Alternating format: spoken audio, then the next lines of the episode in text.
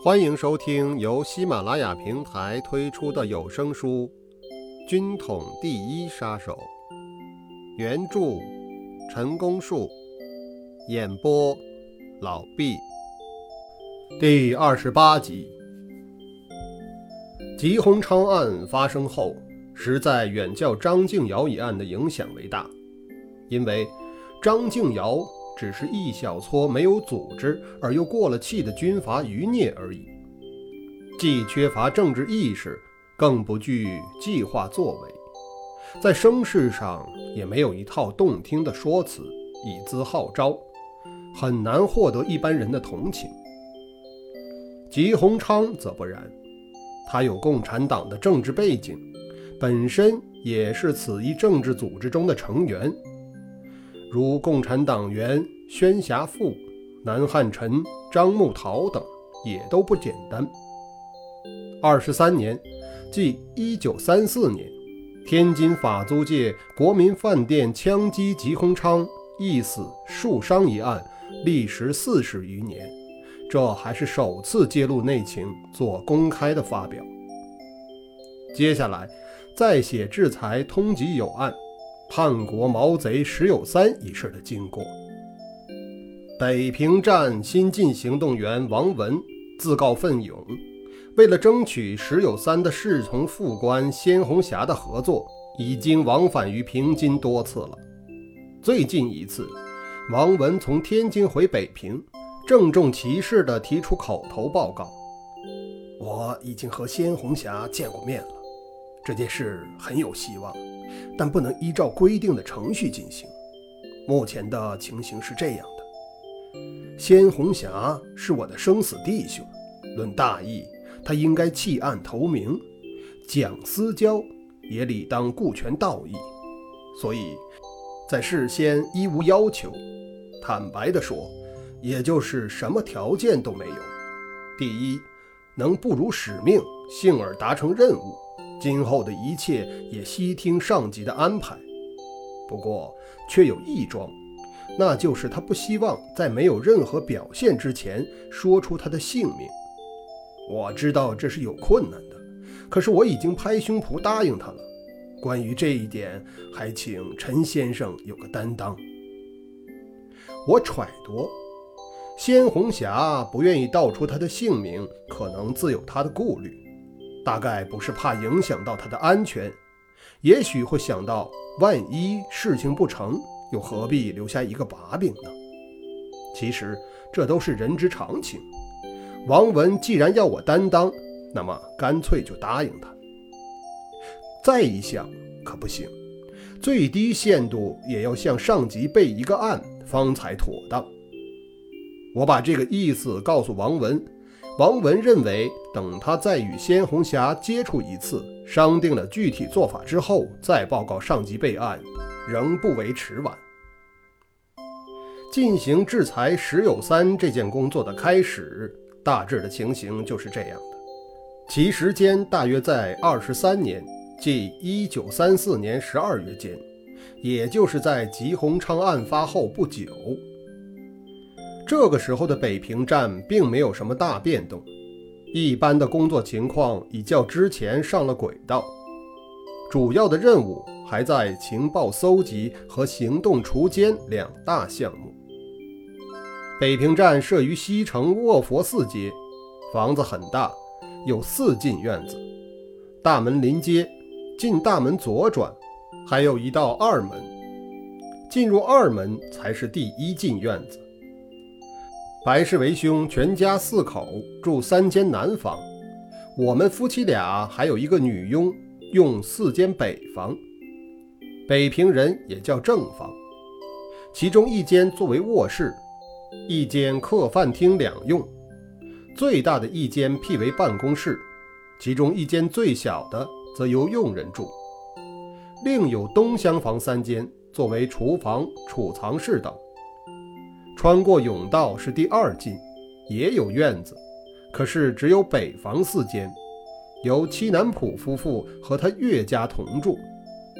第三进也有四间，分别由交通员陈国栋、司机陈国志以及大司务李怀章等居住。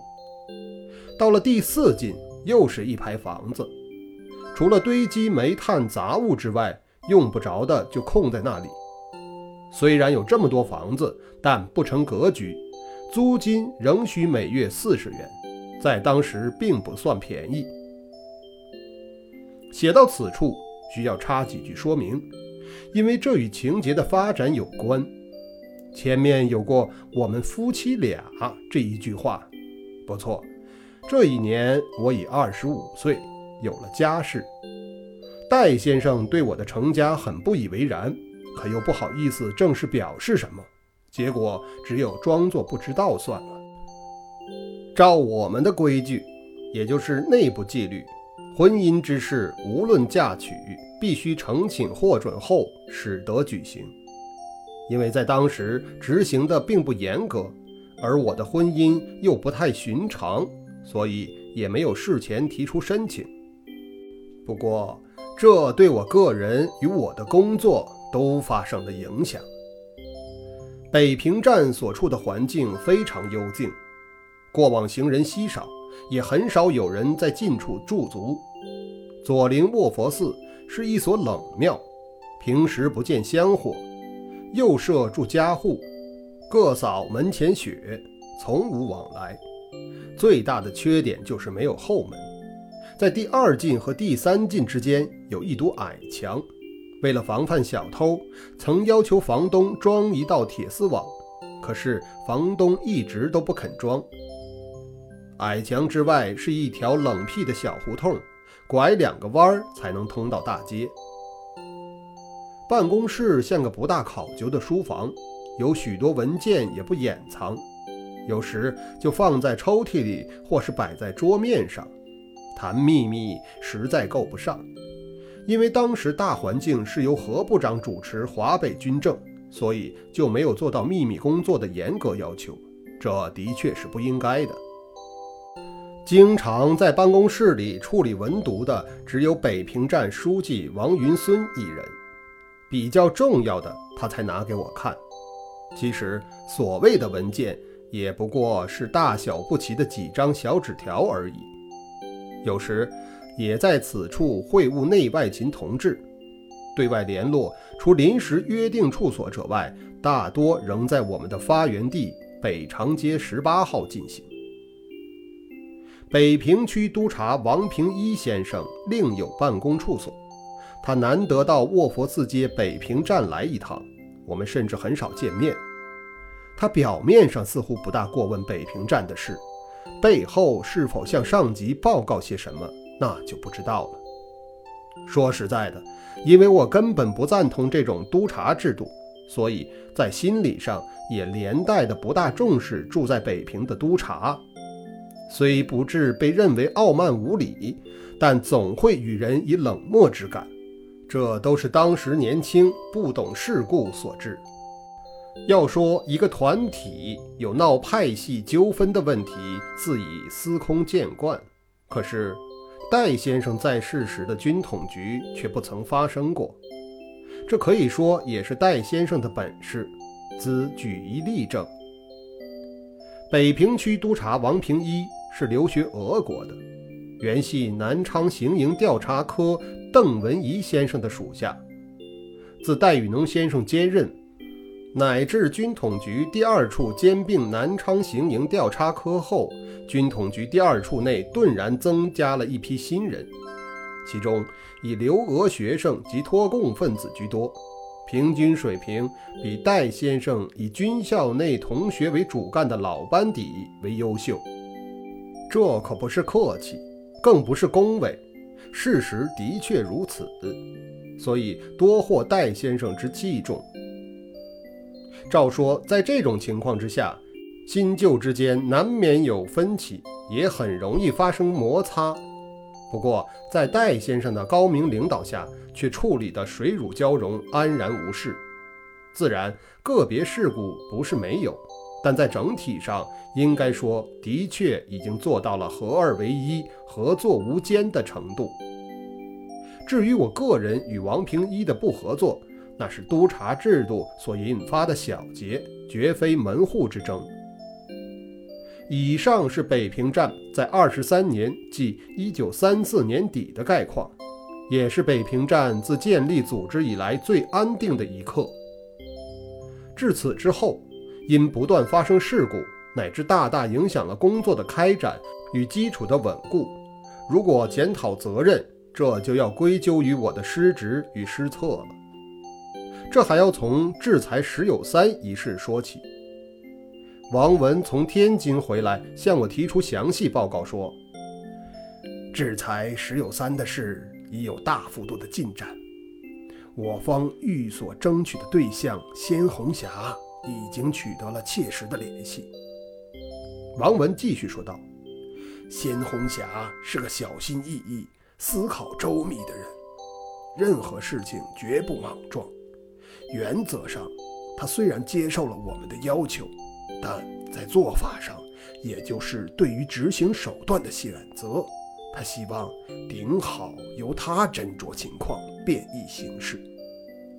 我听到此处，急于想知道是否已经与鲜红霞商定了具体步骤，便问王文：“还有困难和阻碍吗？”王文接着说：“到现在为止，还没有具体决定。”并非是他犹豫不决或踌躇不前，最大的原因在于他深切地感觉到单枪匹马、孤掌难鸣啊。鲜红霞唯恐我方不予谅解，他很真挚地对我表白说，在他所处的环境下，就是豁出去拼上一条命，也未必能完满达成任务，所以。他打算在同事之中再下一点功夫，吸收一个搭档。如果能从愿，那就可以画出道来了。目前正停滞于此，下次接触可能就更具眉目了。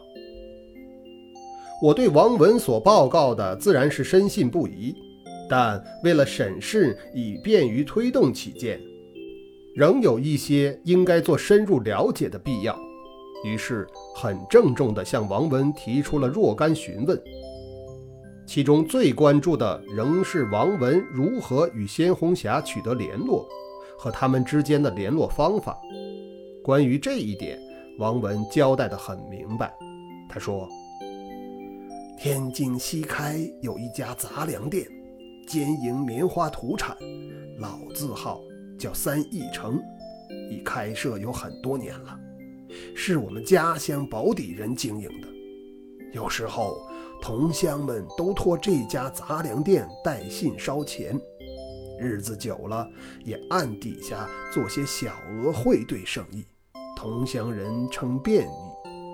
这家买卖的老掌柜年长我们一辈儿，都称呼他为刘老伯。大管事是老掌柜的亲侄子刘兆南。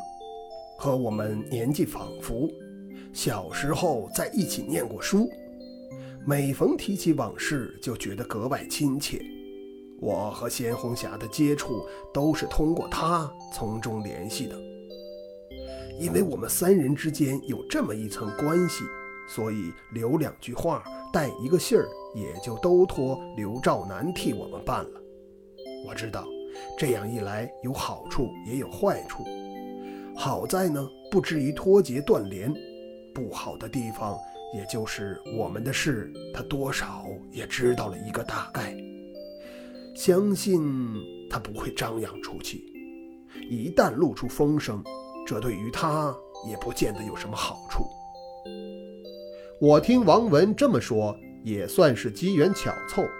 像这种联系方式，真有如天造地设，再可靠没有了。至于说中间人有些个知情之处，那也是无可避免的事，并不构成重大的险虑。以上是第二十八集的内容，欢迎收听并订阅。